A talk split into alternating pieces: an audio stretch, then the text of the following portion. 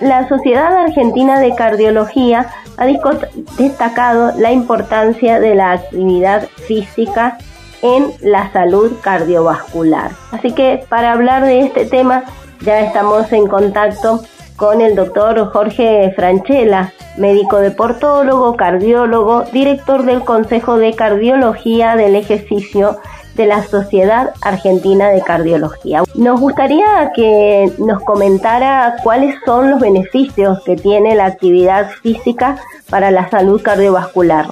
Tenemos que decir que el corazón es un músculo y es un músculo que bombea permanentemente y a su vez tenemos una red de arterias y de venas que transportan ese, ese fluido, esa sangre, y la actividad física es capaz de poner en movimiento, hacer entrenar al músculo, como cuando entrenamos un músculo para otro deporte y nos damos cuenta que pateamos mejor o que movemos mejor los brazos, y es necesario que hagamos una cierta actividad física diaria, por eso hablamos de no ser sedentarios, y darle un estímulo al corazón como para que trabaje de una manera eficiente y con una intensidad que nos permita desarrollar una vida plena. En ese sentido, nosotros en la Sociedad Argentina de Cardiología eh, permanentemente Trabajamos en lo que llamamos prevención primaria, que es tratar de evitar cualquier inconveniente en una persona sana que no ha presentado todavía ninguna enfermedad, y prevención secundaria cuando hay algún factor o algún riesgo de algo que ya se presentó y que queremos que se reduzca, como cuando rehabilitamos cardiovascularmente, o incluso que pueda convivir con esa situación de la mejor manera posible. Bien, doctor, sabemos que en los últimos años ha ido eh, creciendo la cantidad de personas con sobrepeso, con obesidad, y eso tiene, entre otros factores, mucho que ver con el sedentarismo, ¿no?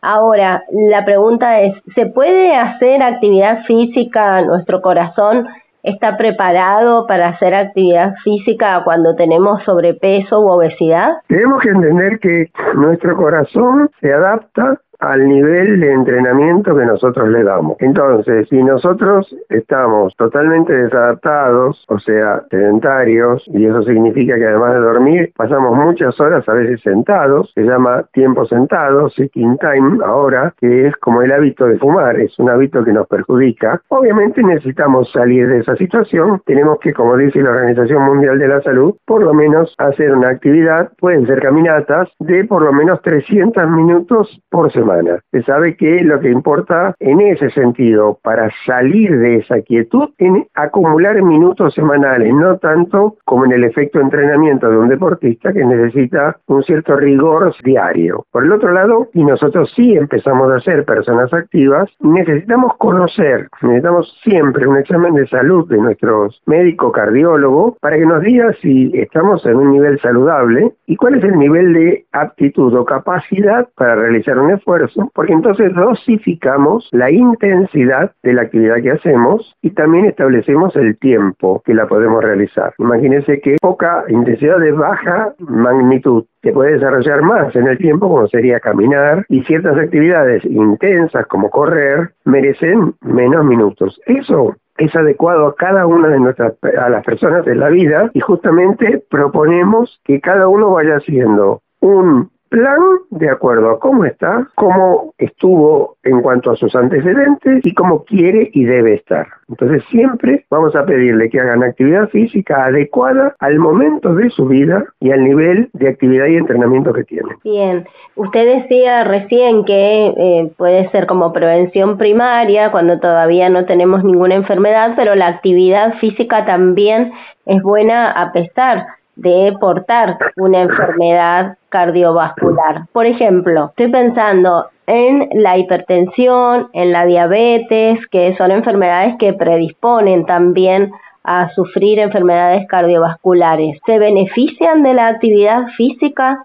Sí, hoy sabemos que prácticamente toda enfermedad puede tener un beneficio con la actividad física, aún las más graves que conocemos. Hay excepciones simplemente, pero lo que tenemos que entender es que tienen que ser a medida, es decir, tienen que tener la precisión que necesitamos para saber cuánto podemos responder y con qué intensidad vamos a ir trabajando para poder estar estables e ir mejorando. En ese sentido, a nivel cardiológico, la presión arterial alta ayuda a mantener la presión más estable, a que no aumente, a que se reduzca en algunos casos, por ejemplo, en situaciones que están muy vinculadas al estrés. Se ve también en los pacientes coronarios antes de tener cualquier otro evento más grave o si han tenido un evento más severo o una cirugía, hay todo un programa de rehabilitación cardiovascular que nosotros en el hospital, perdón, en la Sociedad de Cardiología justamente desarrollamos. Cursos para médicos y no médicos para capacitarse en esos eh, ámbitos y también, por supuesto, hay otras enfermedades que para la gente sonarán de un modo más extraño, pero que los médicos las conocemos. En todos los casos hay que trabajar con lo suficiente y adecuado. Ahora, entre los estudios que hay que hacerse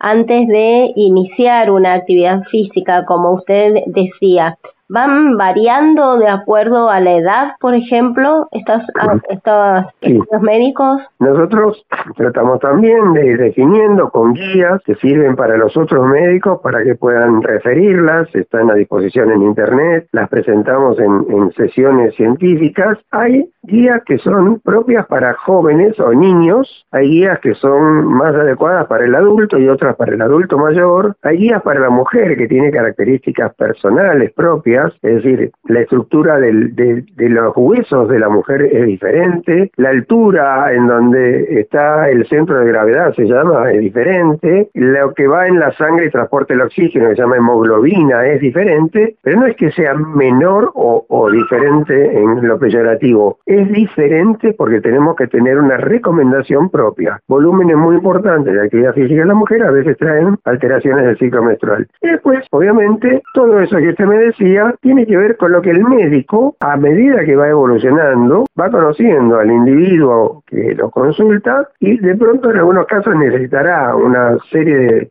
batería de estudios más básicos, en otros irá eligiendo cuáles son los estudios que llamamos complementarios, sean estos eh, radiografía, ecocardiografía, hoy la gente está acostumbrada a los nombres, por eso lo menciono, o pruebas de esfuerzo, y es muy importante que mm, permitan que el médico sea quien seleccione el más adecuado. Por eso la sociedad también, justamente en esto, es líder en poder capacitar a los profesionales. Perfecto, y ya para finalizar, em, sabemos que hay ejercicios que son aeróbicos y ejercicios ejercicios que son de fuerza. En, en estos últimos tiempos mucha gente ha optado por el running. Aquí en Mendoza que tenemos montañas por el trail, es decir, correr en todos los lugares distintos. ¿Usted diría que algunos de los ejercicios que le he mencionado son especialmente beneficiosos para el corazón o no? En realidad habría que decir que el beneficioso para el corazón es el adecuado para ese individuo. Por ejemplo, si vos tenés un auto pequeño que está bien, pero que obviamente tiene los controles básicos, está muy bueno para pasear e ir a hacer compras al shopping. Pero si lo vas a poner en la ruta o querés correr una carrera de Fórmula 1, probablemente ese auto no va a ser el adecuado. En cambio, yo puedo tener un Fórmula 1 y teniendo el Fórmula 1, que se supone que es la excelencia en, en, el auto, y lo tengo que usar para caminar por las calles de Mendoza y para tomar por una cortada, para salir a otra calle, capaz que el Fórmula 1 tampoco. Entonces, tenemos que encontrar que esas carreras, que esas actividades sean las más adecuadas a las personas y que se hagan también con personas entrenadas y que tengan la recuperación necesaria después de cada actividad. Porque se ha visto que si no se le da tiempo a recuperarse, las personas después de tener una carrera muy importante en montaña, por ejemplo el ultra rail y demás, pierden por unos días, un mes, la, la capacidad de, se llama inmunología, o sea, de defenderse de las infecciones un poco,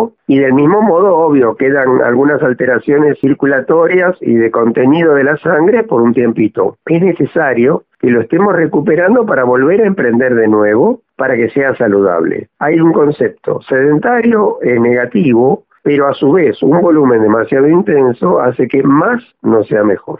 Perfecto, doctor. Muchísimas gracias y felicidades por este Día Mundial de la Salud. Gracias a ustedes y que tengamos todos un lindo día.